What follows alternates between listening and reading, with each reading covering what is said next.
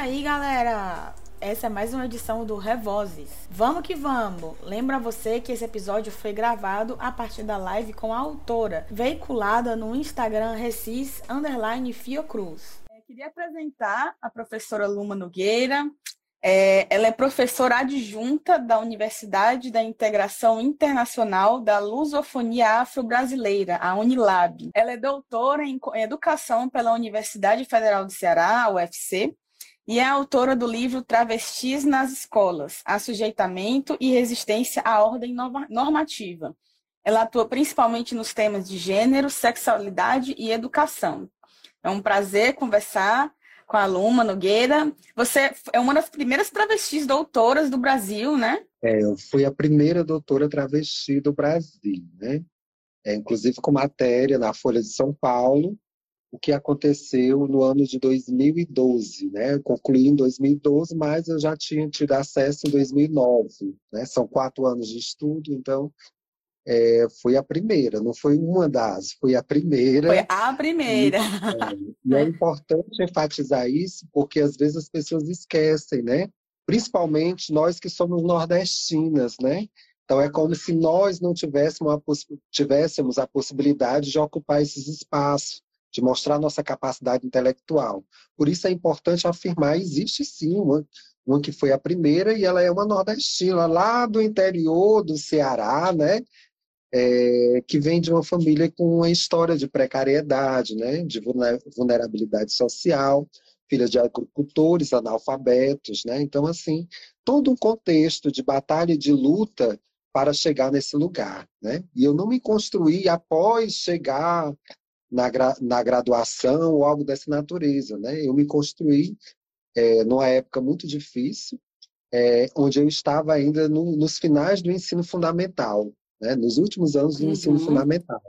Então, eu já, vivenci, já vivenciava naquela época a questão da travestilidade, e eu passei por todo esse processo, vivenciando essa identidade é, no ensino médio, na graduação, na pós-graduação, né? tanto como discente quanto como docente e gestora. Uhum. Você pode resumir um pouco, Luma, como é que foi sua trajetória na escola, né, o despertar para a educação, né, e como foi também essa trajetória rumo à universidade e depois rumo à carreira acadêmica, né, à pesquisa acadêmica? Bem, é assim, é uma vida de muitas dificuldades, né? Porém com a esperança de ter a educação como o elemento chave para superar as dificuldades. Né? Então, como eu falei anteriormente, eu sou filho de agricultores analfabetos, né? É, eu fui a primeira da família que conseguiu alçar voos, apesar de que era a pessoa que subvertia as questões de gênero, né? Então, desde a infância, é, eu já vivenciava essa transgressão né, num corpo que era dito como identificado socialmente como masculino, mas que tinha uma performatividade é, no feminino, ou seja, essa é, esse corpo avesso, né, que não se encaixava né, nos padrões. Então, já vivenciava desde a, a, a infância é, essas dificuldades, né? E posteriormente, em torno dos 15 anos, 16 anos, eu já passo a colocar isso no corpo, né? Através de uma viagem que eu fiz é, do movimento estudantil, foi da, da União Nacional dos Estudantes Secundaristas, né? Da UNE, onde eu participei de um grande congresso é, em São Paulo, e por coincidência era exatamente no dia que a Madonna fazia o primeiro show no Brasil, né? Isso me marcou muito por conta da representatividade que ela tinha com a população, né? Na época a população é LGBT, né? E isso foi é, repercutindo tanto no momento que eu estava lá, é, quanto também é, posteriormente, né? Porque foi lá onde eu vi a primeira vez pessoas travestis e transexuais né, nas ruas, né? E eu passei a me identificar, e foi onde eu me encontrei, né? É, em torno dos 15, 16 anos, eu volto para o interior após essa vivência na, nessa grande metrópole, com uma cabeça completamente diferente, já é, de, definido mesmo que é, eu passaria a ser uma pessoa como aquelas que eu tinha visto, porque era como eu me identificava. Né? Então, o cabelo, quando eu retornei, já tinha é, optado por não cortar mais, as roupas, já começava a fazer as roupas, era usando as tecnologias que eu tinha da época e que era possível, por conta que eu vivia uma precariedade em termos de uma vivência é, em uma situação de pobreza financeira, né? Então eu fazia aquilo que era possível, então eu usava as tecnologias que eram possíveis. E por conta de toda essa experiência em um momento, em uma época, inclusive, é, é, recém saindo da ditadura militar, é, e parte vivida também no período da ditadura militar, isso traz é, é, um impacto muito grande, né? porque não se tinha dispositivos legais para tratar essas questões, ao contrário, né? É, se reprimia, se não aceitava, via isso como algo é, que deveria reprimido, dentro, principalmente no espaço escolar, né? na família e também nos espaços escolares. Né? Mas fui vivenciando essas diferenças dentro desses lugares sociais também e realizando os enfrentamentos. Obviamente, como eu escrevo no meu livro, é um viés de assujeitamento e resistência constante. Né? Não tem como você ser só assujeitamento e também não tem como você ser o tempo todo só resistência. Então, é, nós vivenciamos, e eu em particular, eu vivenciei e percebi isso muito forte é, na minha trajetória de vida, é, essa questão do se assujeitar para poder também resistir. E o, a própria, o próprio assujeitamento como forma de resistência né, como uma forma de sobrevivência, porque é, haveria momentos que, se não houvesse o assujeitamento, aceitar o que estava sendo imposto naquele momento, é, eu não conseguiria ter mobilidade é, naquele momento e posteriormente, para além daquilo que eu estava querendo subverter. Né? Então a gente teria que viver o tempo todo, como dissertou, em táticas, produzindo táticas de sobrevivência. Né? Então eu creio que isso ajudou muito. Né? Chegando então no, no ensino é, superior, eu pensei que não ia mais vivenciar essas questões e é, eu fui recepcionada com PEI, né, com tiros. Né? As pessoas faziam é, eu não sei se algumas de vocês, né, que estão aí do outro lado, podem não ter vivenciado esse período, mas era uma forma na época de tentar matar, né, é, essas pessoas, né, as pessoas que não estavam dentro dos padrões. E aí, então, quando eu entrei, coloquei o pé na universidade, onde eu pensei que não iria sofrer nenhum preconceito, apesar de ser uma universidade do interior também, era próxima da minha cidade, Limoeiro do Norte, uma cidade de Limoeiro do Norte, que eu morava em Morada Nova, né? Isso do interior do Nordeste. Né? Então, é, desde a entrada até chegar na sala, eu fui recepcionada com um festival de tiro, com as bocas, né? Pei, pei, pei, pei, né? O que era constrangedor, né? E eu tinha ido um pouco mais recatada, né? Na tentativa de não chamar tanta atenção. Mas depois desse momento aí foi que é, me fez perceber, eu tenho que é, me posicionar mais ainda forte, né? Então eu passei com shorts mais curtos, com roupas mais ousadas, né? Porque eu pensei o seguinte, bem, é, se eu tento ser um pouco mais comportada, né? Um pouco mais dentro dos padrões, né? Tradicionais em termos de forma de vestimenta, e se eles é, não estão é, respeitando, né, sequer dessa forma, então eu vou escancarar, né? E foi numa época muito difícil, como eu falei, né? Não tinha dispositivos legais, não tinha história de cotas, não tinha história de questão de trabalhar as questões sobre gênero, diversidade sexual, em hipótese alguma, né? Eu não tive nenhuma é, nenhum ensino né, na, na, educação básica e na universidade sobre as questões de gênero e sexualidade, sobre as questões que me tocavam em especial, de ser uma pessoa travesti, e em especial é, alguém do interior que tinha uma tecnologia completamente diferente de construção dos corpos, né? Então, a partir dessas experiências, foi que eu chego também no mestrado, né, também já como uma pessoa trans, eu ministrei aula na graduação é, no, no cursinho pré-vestibular, eu dava aulas de química, né, no cursinho pré-vestibular, E assim era um choque, né? Então a região toda me conhecia, sabia quem eu era, e ao mesmo tempo que eles tentavam me recriminar, eles reconheciam a minha capacidade intelectual, né? Então de estar ocupando esses espaços, né? De estar é, com projetos e se dando bem nesses lugares. É, mas houve muitas resistências, né? Teve um momento que eu pensei em desistir, né? Porque a pressão era muito grande.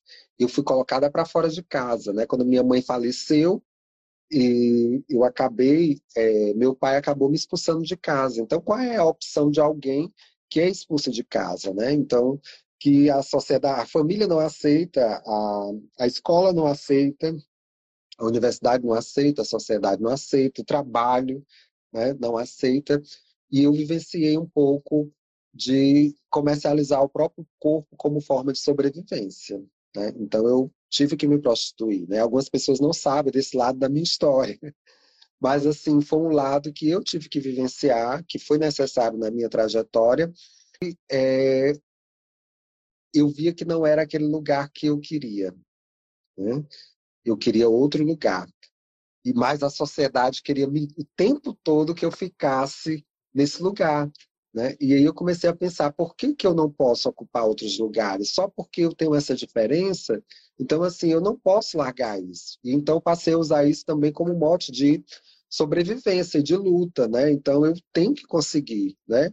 Por que, que ninguém alcançou ainda esses espaços, né? Então, Aí acabei passando em concurso para professora, foi na época que coincidiu com o período em que foi obrigatória a questão do ensino superior para poder lecionar na educação básica, né?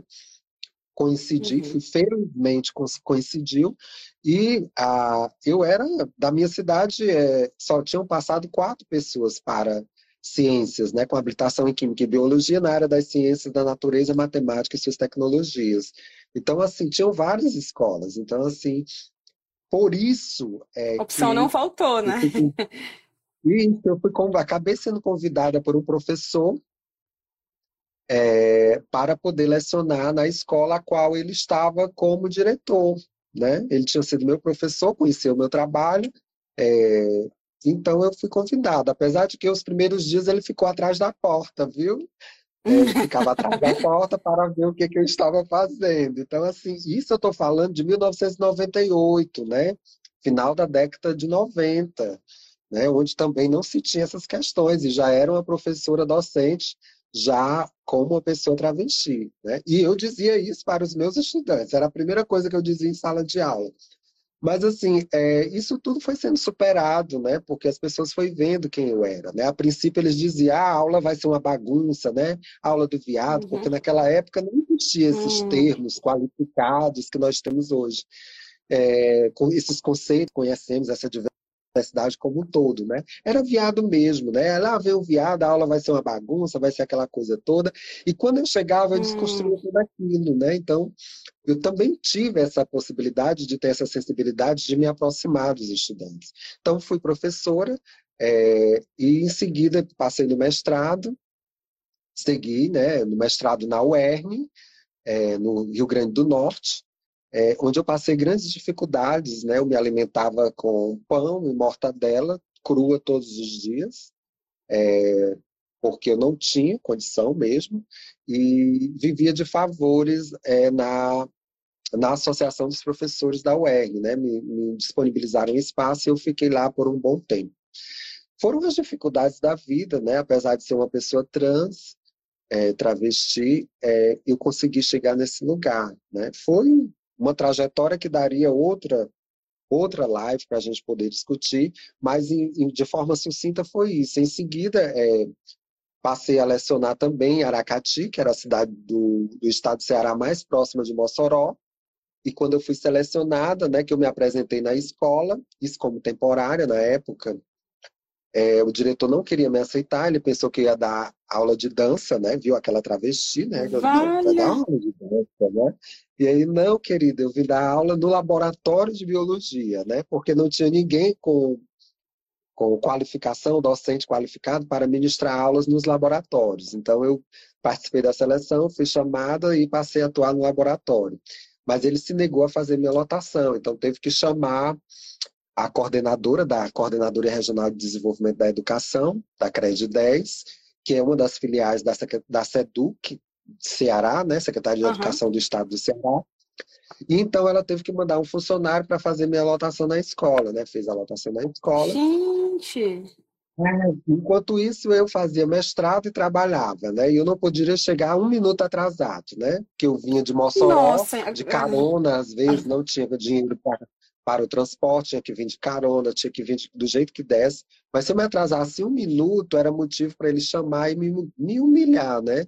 Dizer que estava errado, né? E todo. E tinha é. colegas que pegavam, às vezes até 30 minutos ou mais, né? 20, 30 minutos é, de ausência, né, não, não chegar na hora e nem, nem era chamada atenção. A lotação era um processo de humilhação também, porque a lotação ele fazia de todas as pessoas, né? Ele pedia pessoas de história para dar aula de biologia, né? Uhum. E, é, porque eu acabei pegando também uma parte de aulas sem ser no laboratório. E aí é, ele chamava pessoas que de história para dar aula de biologia, pessoas de língua portuguesa para dar aula de biologia. Para ele, qualquer pessoa se via, menos eu se via. Apesar de que os alunos né, adoravam minha aula, a disciplina, né, com a forma como eu desenvolvia, e até hoje, é, quando eu cheguei em Aracati, Morada Nova, os espaços onde eu ocupei como docente, eu tenho um carinho dos meus alunos, né? Por quê? Porque a gente marca a vida. Hoje eu tenho alunos até médicos, né? Inclusive LGBT, né? para minha alegria, né? E ele sempre tem uma é, fala para as outras pessoas dessa referência que tiveram nas suas formações, né, de ver a questão do gênero. Foi comigo que aprendeu a questão de gênero, porque não tinha nos livros, né? Então aprendeu também uhum. na convivência. Quando ele fala, é a partir da relação que se foi estabelecida. Então eu chego até esses espaços, né? É, e passo a romper. Aí teve o concurso do Estado, né? Eram quatro vagas lá em Aracati também, para biologia. Quatro vagas e quando saiu o resultado só passou eu, né? E tinha professores, né, renomados lá que fizeram o concurso, não conseguiram passar, mas das quatro vagas só passou eu. E na hora que eu fui atrás da vaga nas escolas do município de Aracati, do estado, os diretores diziam que não tinha vaga, né? E eu pegava e dizia, mas como que Ai, não meu tem? Deus! É, mas Luma! Sempre. Gente, aí... dava um segundo li, dava outra live, assim, porque. Meu Deus, é, não pode continuar. É, Nossa. é por isso que muitas pessoas cobram a história da minha vida, né? Mas ela vai acabar sendo é, bastante longa, né? Porque cada trajetória dessa é um contexto muito amplo. Né? Daria até uma série, né? Imagina uma série com várias. série de tal streaming, né? Isso. Porque a gente pegou, é, particularmente, eu peguei uma época em que não se falava sobre isso, né? Tanto que meu livro ele se torna um clássico, né? Porque foi a primeira obra produzida sobre travestis e transexuais na escola, né? Que fala desse contexto da escola. E aí, desde aquela época, eu já falava da questão do nome social, já falava do banheiro, já falava da, das questões da, das interações sociais, já falava desses aspectos todos, mas às vezes as pessoas que escrevem agora esquecem, escreve, é, esquecem de registrar quem de fato inicial é, fez essa discussão, quem de fato trouxe essas questões. Eu não trouxe essas questões apenas pelo que eu vi com as minhas interlocutoras, mas foi pelo que eu vivi também. Então, esse uhum. cruzamento de história de vida com a vida das minhas é, interlocutoras, e aí eu começo a entender que existe algo em comum, apesar das gerações distintas, né? O que eu vivi, o que elas estavam vivendo. Né? Então, assim, existia uma diferença, porque às vezes as pessoas analisam essas questões de uma forma anacrônica, ou seja, acha que hoje, a situação de hoje era igual à de ontem, né? A mesmos dispositivos, uhum. as mesmas conquistas que nós temos hoje, era que tinha no passado, não era. Então, a, a, a sobrevivência era de outra magnitude, né? Era de outra ordem, né? Então, nós estávamos exatamente na luta do mínimo do mínimo, né? É, hoje uhum. nós temos mais dispositivos, hoje nós temos uma mobilidade maior, apesar de que ainda há muito que ser feito. Né? É, então, eu comentar, né? A luta ainda é muito grande. É, então eu chego no, no, no doutorado, né? Eu acabo tendo a minha lotação na escola, sou lotada, mais uma vez tem que ir um funcionário fazer a lotação, né? E quando foi no último no último ano do meu estágio probatório, porque são dois anos, né? O estágio probatório do Estado, aqui no Ceará, pelo menos. E quando foi no último, no finalzinho do meu estágio probatório, eu resolvi colocar prótese de silicone, né, nos seios. Eu só tinha a questão do hormônio, né, era um peitinho, mas também eu queria um peito maior. Então eu coloquei, isso era em torno de 2000 e... 2003, algo em torno disso. E então eu coloquei a prótese, né, fiz a cirurgia, mas também como eu trabalhava no laboratório, eu o tempo todo ficava de jaleco, até quando eu ia ministrar aula em sala, que não era no laboratório, né? Eu colocava jaleco porque eu já imaginava que alguma coisa pudesse acontecer, né? Então a gente sempre ah, fica nessa... questão de segurança, talvez, né? Também a sensação na, na de ter que... É. Uhum. Isso, ficava na defensiva. Então, assim, eu tinha que me resguardar, né? E o que, que aconteceu? Acabou que uma coordenadora me denunciou para a SEDUC, em Fortaleza, que era a central, dizendo que eu estava mostrando os seios em sala, sendo que eu usava um jaleco, né? todo coberto. Né? A roupa de baixo ainda tinha um jaleco. Então eu fui chamada, fiquei aterrorizada com aquilo, e aquilo me fez refletir: será que, eu, será que eu não devo voltar para a prostituição de novo? Será que esse lugar realmente. Eu passei a refletir sobre tudo isso. Eu tinha uma prima vivendo na Europa, ela era uma pessoa travesti, né? Nós vivemos na infância e ela foi para uhum. a prostituição na Itália.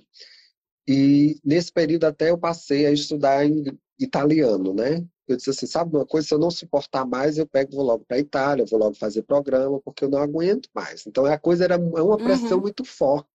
Olha, eu já tinha passado. O psicológico da pessoa tem, assim, você tem que ser além de resiliente, assim, é, é quase um estado meditativo, porque é muito, são muitos obstáculos. Assim, eu tô assim de cara, é. porque são muitos obstáculos, né? De verdade, assim, a sua e trajetória é muito inspiradora.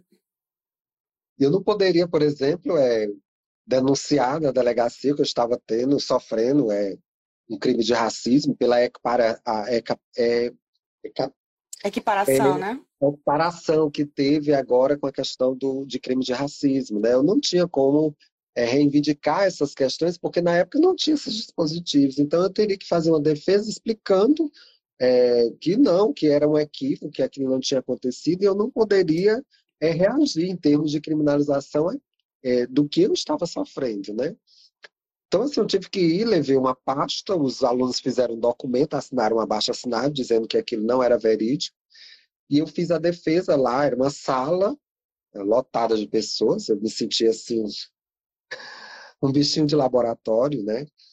E então começaram a dizer, né, que tinha chegado a denúncia e tal, e eu fui só apresentando os documentos que eu tinha, a minha formação, que não era daquela forma, que aquilo era um equívoco que estava acontecendo. E eles entenderam de fato que aquilo tinha sido uma hum, maldade comigo, né? Eles perceberam que aquilo não não se aplicava. Então eu retornei uhum. é, e concluí o estágio probatório, deu tudo certo, permaneci na escola, depois fui ser gestora na Coordenadoria de Desenvolvimento da Educação, onde eu passei a ser uma das gestoras desse, dessa, vamos dizer, dessa filial da Secretaria de Educação do Estado. E lá eu passei uhum. a obter mais casos sobre a questão da violência é, com a população LGBTQIA+, né, em torno de 2005 eu passei a viver todas essas questões, né, de interagir com essas questões, de ir na escola, de trabalhar. Não tinha dispositivos legais e a gente faria o diálogo com base na Constituição, né, do respeito às diferenças, tá, tá, tá. Então era um discurso mais é, desprovido de, de legalidade, vamos dizer assim uhum. para poder tentar argumentar né, com o gestor. É muito partindo do, da conscientização, de uma coisa bem mais geral, né? Não tinha o dispositivo é... incisivo, né? Até, até mesmo de sanções né? legais para quem cometesse um crime de discriminação. Mas aí tinha um elemento importante, era que a gestora, né? Porque eu era, eu era em termos hierárquicos, eu era a gestora dos diretores e diretores, dos gestores das escolas. Eram 26 escolas distribuídas em 13 municípios. Então, eu dava conta disso tudo. Então, o fato de ser uma pessoa travesti é, ocupando esse espaço e que ia na escola tratar dessa questão, isso influenciava bastante, porque se tava, é, se buscava ter um cuidado maior, e se, até trabalhar essas questões, até para receber essa pessoa. Né? Eu tive de ir para uma escola e eu fiquei no meio da quadra e, e os estudantes gritando, viado, viado, viado. Tá?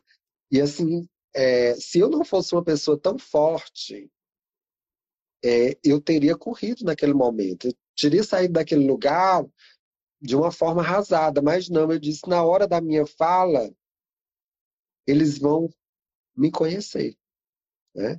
Então, na hora da minha fala, eu não fui nem um pouco agressivo, eu tentei dialogar, tentar eles fazerem é, entender, fiz um, um, discurso sobre a questão da diferença, e no final eles me aplaudiram, né? E teve gente que depois foi, chegou chorando e pedindo desculpa, né?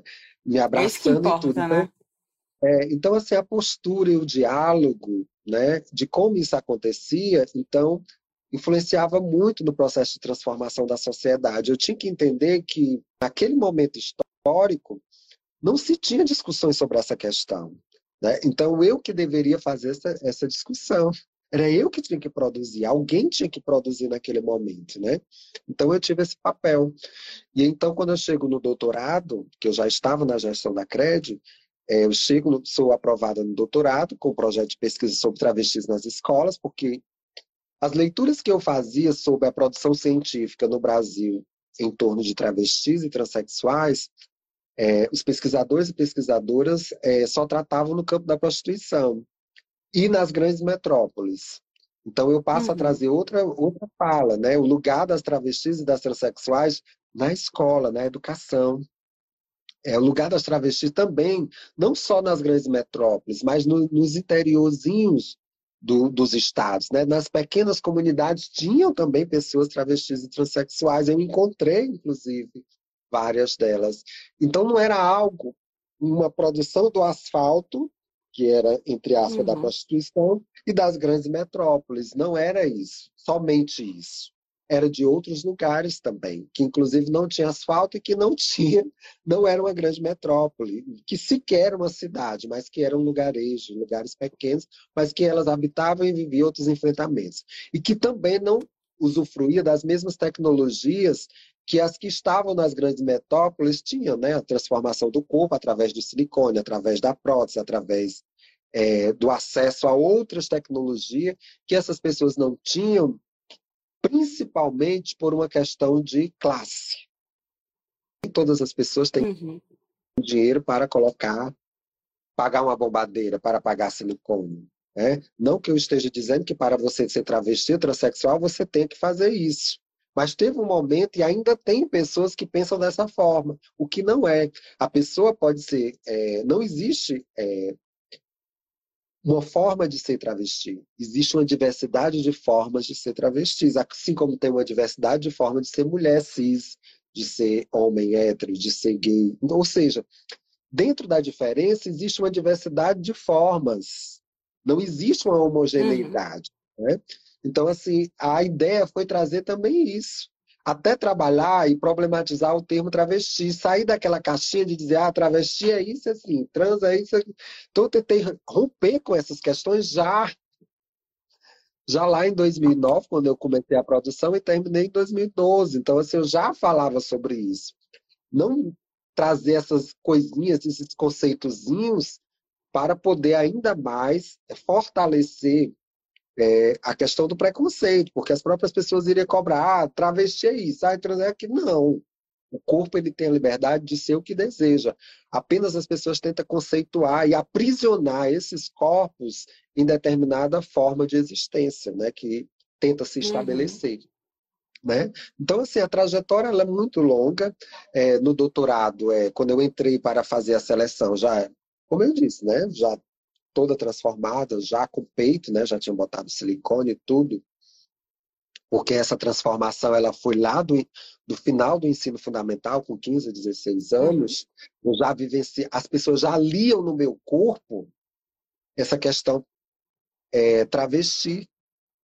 Eu já estava presente no meu corpo, eu já era lida.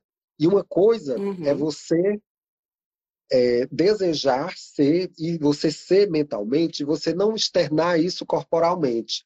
A forma de convivência na sociedade é diferente.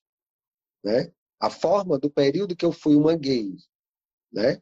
Antes do meu processo de transformação de 15, 16 anos, eu era considerado uma pessoa gay. Eu era uma gay uhum. na minha estrutura, né? Uma pessoa gay. Então, assim, era outra vivência. Quando eu passo a, a a modificar esse corpo, é incorporando a, a ideia travesti, né? Eu tenho uma outra relação, tudo muda, né? Algumas pessoas que me aceitavam antes como gay, é, quando eu me é, passo a ser travesti, já passa a não querer mais andar comigo, a querer, não querer relacionar. Isso uhum. por quê? Uhum. Porque a nossa relação junto com a sociedade ela é a partir do que nós materializamos no nosso corpo corpo. Nós só vamos sentir o que é ser travesti quando nós materializarmos isso na sociedade. Enquanto isso não for materializado, nós não conseguimos perceber ou sentir o que é ser isso. Né? Então, quem é negro é a mesma situação, né? Não consegue. Você, por mais é, sensível que você seja com a questão racial, se você não é uma pessoa negra, você não consegue é, jamais é, ter a noção de como é ser isso, viver isso na pele. Né? Então, assim, a mesma coisa com a questão do ser travesti. E eu digo isso para uhum. nós rompermos com essa ideia e esse anacronismo. Ah, ela nasceu uma mulher. Ela nasceu uhum. uma travesti, né? Eu não, eu, eu nasci uma criança, eu não sabia nem o que era isso. Eu brincava, eu brincava com bola, eu brincava com carro, eu brincava de boneca, eu brincava Gente, eu era uma criança, né? Então essa ideia é como se fosse uma tentativa de afirmar essa, essa feminilidade, né? E aí a gente tem que dizer o seguinte: não, eu vivi várias fases da minha vida. Inclusive, eu vivi a experiência de ser gay. Uhum. Teve um momento que eu era gay.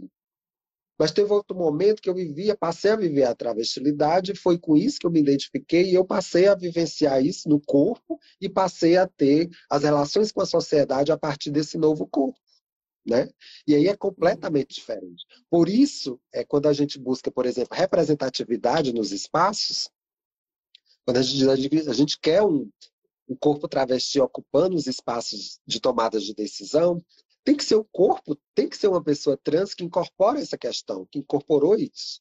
Não basta só ter o discurso, tem que ter essa e ter uma consciência política. Porque essa consciência uhum. política também é importante. Porque, por exemplo, nós temos várias pessoas travestis e transexuais é, apoiando discursos de ódio contra nós mesmos. Né? Então, assim, nós não podemos cair nessa cilada. Nós temos que ter pessoas com consciência política. E isso faz toda a diferença, né? A representatividade, ela é importante. Né? Então, assim, por isso é importante registrar é, essa trajetória na educação já sendo uma pessoa travesti. Ela é uma experiência diferente de quem só vivenciou a travestilidade depois disso tudo. Depois que passou tudo. Né? Então não é a mesma, não é da mesma ordem. Isso é importante ser registrado porque são dores diferentes. Então quem não conseguiu é, vivenciar essa diferença, materializar essa diferença nesses espaços na sociedade, sofreu outra coisa que foi o sofrimento de guardar esse desejo. Né? É de uma outra ordem. Né? Já é, para quem externa, vai ter outro sofrimento que é o quê? O de lidar com esses enfrentamentos. Né? Então, assim, ambas as formas, elas são muito difíceis, né? E, e elas são inaceitáveis. Como você vai, não tem como externar aquilo que você deseja corporalmente, né? Assumir e, e apresentar isso para a sociedade, vivenciar isso na sociedade, por medo dessa sociedade reagir em relação a, a, a, essa diferença. Ou então da ordem de você incorporar e, de repente, é, você perder todas as oportunidades que você poderia ter se não tivesse incorporado todas essas questões. Né? Então, quando eu uhum. entro na universidade, é, para já para a seleção, quando eu entrei foi um impacto, né? Os avaliadores é, da banca, eles ficaram simplesmente parados, olhando para mim sem saber, olhando um para a cara do outro, olhando para mim, e eu apavorado, sem entender o que, que estava acontecendo. Né? Então, eles viram meu nome né, no documento, e quando viram aquela figura, é, Então houve um Ainda choque, era aquele, né? o primeiro nome, né? O nome de batismo, nome biológico, batismo, né? Digamos assim. É, é o nome é, que foi atribuído ao nascimento. Nome né? atribuído então, a você. Então, assim, esse nome, é, quando vira aquela figura e o nome, então, assim, todo mundo parou. Apesar de que ele, tinham entre eles várias pessoas que trabalhavam com a filosofia da diferença, né? Mas uma coisa é você ler a teoria, outra coisa é Sim. você estar com aquele monstro ali na sua cara. É, eu vejo assim perfeitamente, e quando viram a questão do tema, né? Então, esse tema, esse tema não é científico, esse tema. Depois eu soube é, um colega que se tornou depois colega professor, da, que estava presente naquela banca, depois ele me disse o que, que tinha acontecido quando eu tinha saído da sala. Né? Então foi um choque pleno, teve discussão duras, né? uns, uns achavam que aquilo era uma temática científica importante, outros já diziam que não, como era que pode, eu não ia conseguir dar conta, aquilo ali.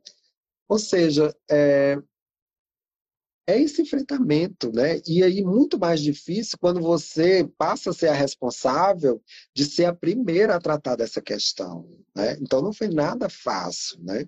Você ser a primeira a levar uma temática como essa e dizer isso aqui é científico e ainda mais é, sendo eu representando essa diferença, né? Porque muitos tentaram me desqualificar, né? É, na tentativa de dizer, mas você pesquisando travesti, você sendo travesti, como é que pode? Como é que fica a questão? Uhum. E eu tive que fazer uma fundamentação muito bacana no meu livro, né, na minha produção, para justificar isso, né? Porque eu tive até que justificar isso. Vocês tiram e até Uhum. hoje tem pessoas que perguntam isso para as pessoas trans que fazem pesquisa sobre pessoas trans. E aí vocês têm que ler esse livro, porque lá eu trago essa justificativa, inclusive utilizando um clássico, que é Goethe, onde é, ele justifica que todo pesquisador ele tem que ter o exercício da aproximação e do distanciamento daquilo que faz o estudo.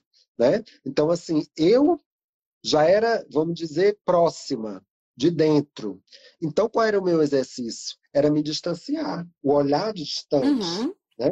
Então, alguma pessoa cis que vá fazer um estudo sobre pessoas travestis e transexual, então é um outro olhar, porque nesse exercício que Goethe nos fala, é, ela está distante. Então, qual é o exercício? De se aproximar. Aproximar. Então, todos nós, pesquisadores e pesquisadoras, nós vivemos esse, é, essa necessidade de legitimar nossos estudos a partir da visão da aproximação e do distanciamento, a partir das nossas análises Sim. críticas. Então, assim, isso cai por terra qualquer discurso que tente é, desconstruir é, a nossa capacidade de fazer estudos sobre as nossas questões. Quer dizer, não existe isso. Assim como nós não podemos é, proibir as pessoas cis de fazer estudos sobre pessoas trans. Inclusive, é, nós devemos muito às pessoas que trouxeram os primeiros estudos sobre as pessoas travestis e transexuais, mesmo que fosse no campo da prostituição, né? Uhum. Como Berenice, Berenice Bento, como é, é, Hélio Silva, né? Que trouxe grande co- Cooling, ou seja, grandes pessoas que trouxeram contribuições é que não eram pessoas trans, mas que trouxeram a temática para ser debatida. Né? Uhum. É, eu trago em um outro lugar, que é na escola, então eu faço essa quebra desse contexto todo, Sim. né? ainda mais sendo a primeira travesti a ocupar aquele lugar do espaço do doutorado. Então, assim, Uhum. é, é uma tentativa o tempo todo de le- deslegitimar. Né? Por exemplo, o meu Sim. trabalho com a obra que foi utilizada, inclusive eu fui defender no Conselho Nacional de Educação, em 2018, para sair a portaria do nome social. Aqui Uhum. no Ceará, em 2000 e logo em seguida, 2013, após a minha defesa, 2012, 2013, também fui fazer a defesa fundamentando na produção que tinha feito, a questão da defesa do nome social, que foi ainda primeiro, né, o Conselho de, de Educação do Estado do Ceará, então foi um dos primeiros. Então, é uma influência muito grande. E mesmo assim, esse livro produzindo grandes influências, ele não foi considerado como um livro para ser indicado ao Prêmio CAPES. Não era considerado uma temática é, com a sabiência da cientificidade, né? era sempre colocado uma questão em dúvida. Né? Hoje, por exemplo, nós temos outras colegas que chegaram ao doutorado, como, por exemplo, a professora Meg Rayara, como, por exemplo, Jaqueline Jesus, outras pessoas trans que conseguiram, já tiveram uma outra possibilidade, né?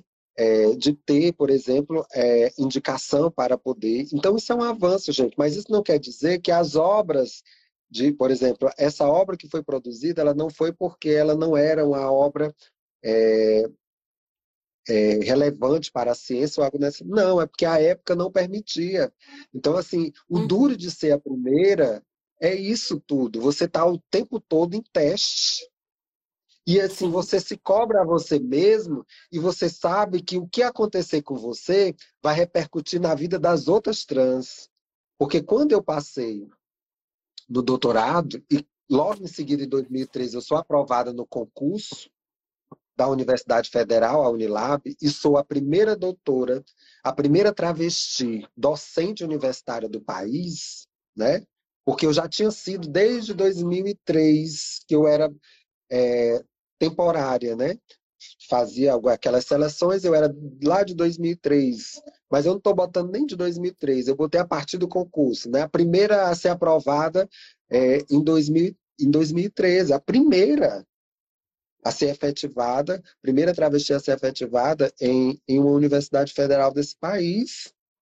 Entendeu? Em 2013, isso, isso fala muito, gente. Né? E quando Sim. eu sou aprovado, eu passo a ser, eu já no doutorado em 2000, a partir de 2012 já passava a ser chamada para várias palestras no Brasil, né? É, até fora, quando eu, eu passei no doutorado, é, passei no, no, concurso, mais convites. Então, rodei o Brasil inteiro é, fazendo essa, essa discussão. E eu via como como se eu fosse um ratinho de laboratório que era observado. O que, que, que, que essa criatura vai fazer? O que, que essa criatura vai dizer? Essa criatura sabe de alguma coisa? Então, o tempo todo sob suspeita.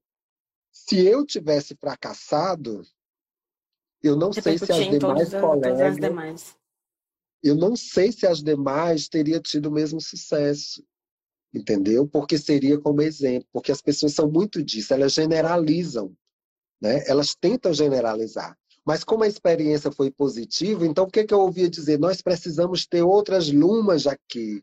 Então, assim, quando eu saía das universidades após palestras, atividades, né? eventos, eu sempre nós precisamos ter uma luma para trazer essa discussão, porque a primeira coisa que eu dizia, o nosso corpo ensina. Então, o fato de eu estar na universidade, eu vou produzir outros saberes, eu vou produzir outra epistemologia, eu vou desconstruir muita coisa também. Bem, assim, é, uma aluna minha, porque assim, na aula as pessoas devem ter até estranhado, Vara, e ela está dando estágio em gestão, né? Eu tenho formação em gestão, não falo só sobre as questões de gênero e sexualidades, né, gente?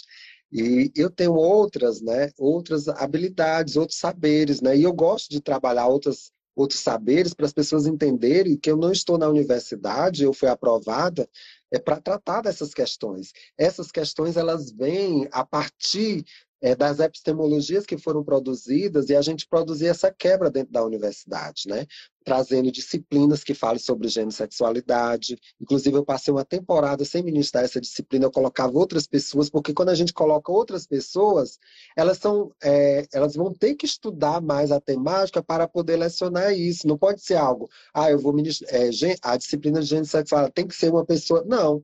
Nós temos que fazer um exercício também de ter, é, capacitar e, o, e buscar com que essas pessoas busquem também é, conhecer essas temáticas e aprender para poder também é, saber é, lidar com as questões que estão aí. Né? Nós não podemos formar profissionais para o mercado de trabalho, e aí é um recado para todas as universidades, pessoas para o mercado de trabalho que não sabem lidar com essas diferenças, né? professoras que não sabem, vão reproduzir o mesmo que eu vivi, né?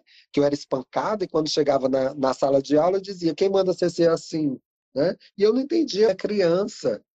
Né? Então, assim, nós não podemos continuar produzindo pessoas dessa forma, que não têm acessibilidade, que não conseguem compreender essas diferenças. Né? Então, a gente tem que fazer essas mudanças. Né? Assim como nós não podemos aceitar a questão do racismo. Por isso que as universidades elas têm que mudar. Então, a nossa presença ela modifica muito isso. Maria da Glória Gó, ela já dizia isso. Né? Quando nós ocupamos o espaço da escola, nós que viemos de uma outra construção, de uma outra epistemologia, dos movimentos sociais, inclusive, nós quebramos totalmente com essa dinâmica tradicional e conservadora, porque nós trazemos outras formas de pensar. Né? E na universidade não é diferente. Então, quando eu trago ela, eu amplio, né, dentro inclusive das minhas produções, em que na universidade nós temos isso também. Né? Então, quando é que passa a ter disciplinas novas sobre gênero e sexualidade? Não, quando eu chego lá e passo a fazer esses enfrentamentos como obrigatória, porque queriam como optativa. E hoje eu sinto assim muito feliz quando eu vejo várias pessoas travestis e transexuais ocupando os espaços, né? Então, hoje eu não sou a única é, doutora travesti no Brasil. Eu sou muito feliz por isso. É, é a própria, é a compreensão, é a consciência política, né? Nós sabemos que nós somos muito mais do que essa identidade, né? Nós somos muitos, né? Nós estamos, podemos ser qualquer coisa, nós temos uma potência, né? a vida é uma potência. Né? E aí o que, que acontece? Quando nós nos, nos identificamos, é exatamente para romper o que existia de tradicional. Né? Quando via a travesti, eram vistas como marginais, né? prostitutas, pessoas é, perversas. Não que eu fui prostituta, né? não tem problema nenhum. A gente também, nós temos pessoas então prostituir, não há problema. O problema é quando é colocado como a única forma de sobrevivência dessas, né? É imposta a única forma de sobrevivência. Opa, professora, vamos aqui para a parte final da nossa live. Tivemos um pequeno problema técnico, estamos aqui de volta para a gente arrematar e encerrar, né? Pode só concluir, por favor, né, lá no início da sua resposta sobre o assujeitamento, e depois suas considerações finais. Bem, então é, é nesse sentido, né? Quando eu falo de sujeitar, não significa é, aceitar como está, né? mas é a possibilidade possível naquele momento para sobreviver naquele lugar. Então, isso acaba sendo uma forma de resistência, tá? Porque é a, é a ideia de romper com isso, né? Tudo bem, agora eu não posso, mas vai chegar um momento que eu vou romper. Agora eu vou aceitar é, porque eu não tenho outra alternativa. Porque se eu for para o enfrentamento, eu posso correr o risco de perder tudo que eu conquistei. Então é isso que acontece muito. Eu percebia muito isso na escola. Né? Quando as meninas resistiam o, o tempo todo, depois na, na, nas, com as minhas interlocutoras, elas sempre eram submetidas a tratamentos de é, expulsões, né? vamos chamar assim.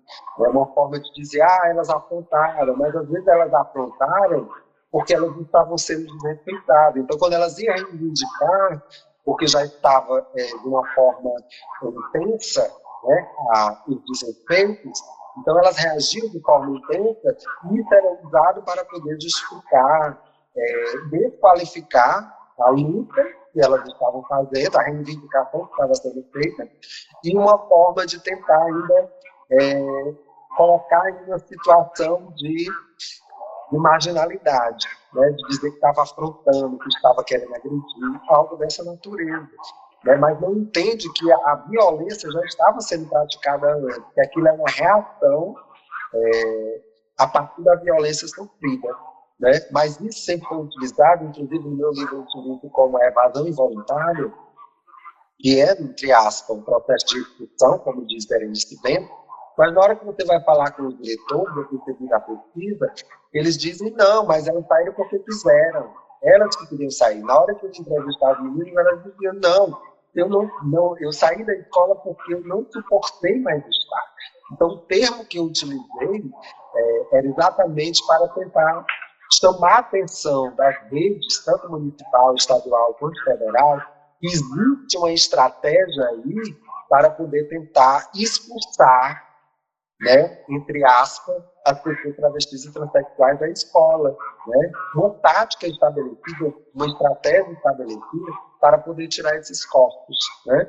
E aí, é, sempre que ia para o campo da, do, do enfrentamento, é, essa possibilidade de perder tudo que tinha conquistado. Né? É um processo de mudança na nossa sociedade, e nós já conhecemos a experiência de viver que nós estamos vivendo no país, nós precisamos ter uma sociedade melhor. E nós só vamos conseguir ter essa sociedade melhor, com espaço para a diferença, se nós tivermos esses espaços ou pessoas que tra trazem essa diferença e têm a consciência política para fazer o trabalho, ou então com outras pessoas que possam é, desenvolver é, políticas é, que venham garantir a nossa cidadania. Né? Mas o ideal é ter sim, a representatividade de pessoas travestis e transexuais. Ao mesmo tempo que nós somos o país que mais mata pessoas LGBTQIA, nós somos também o país que conquistou, né, nos últimos anos, o maior número de pessoas LGBTQIA, nesses espaços importantes de tomada de decisão. Então, vamos ver e visualizar em que nós estamos avançando. E ter a oportunidade de colocar essas pessoas, porque elas trazem uma visão diferente, as que têm consciência política. Não basta só representar a diferença, trazer a diferença do povo, mas que têm consciência política. E vamos dar a oportunidade dessas pessoas fazerem um trabalho que modifique esse sistema que tem uma dinâmica tradicional e conservadora que não representa as nossas diferenças. As nossas diferenças. Tá bom? Então, um abraço. Abraço para todos, todas as pessoas.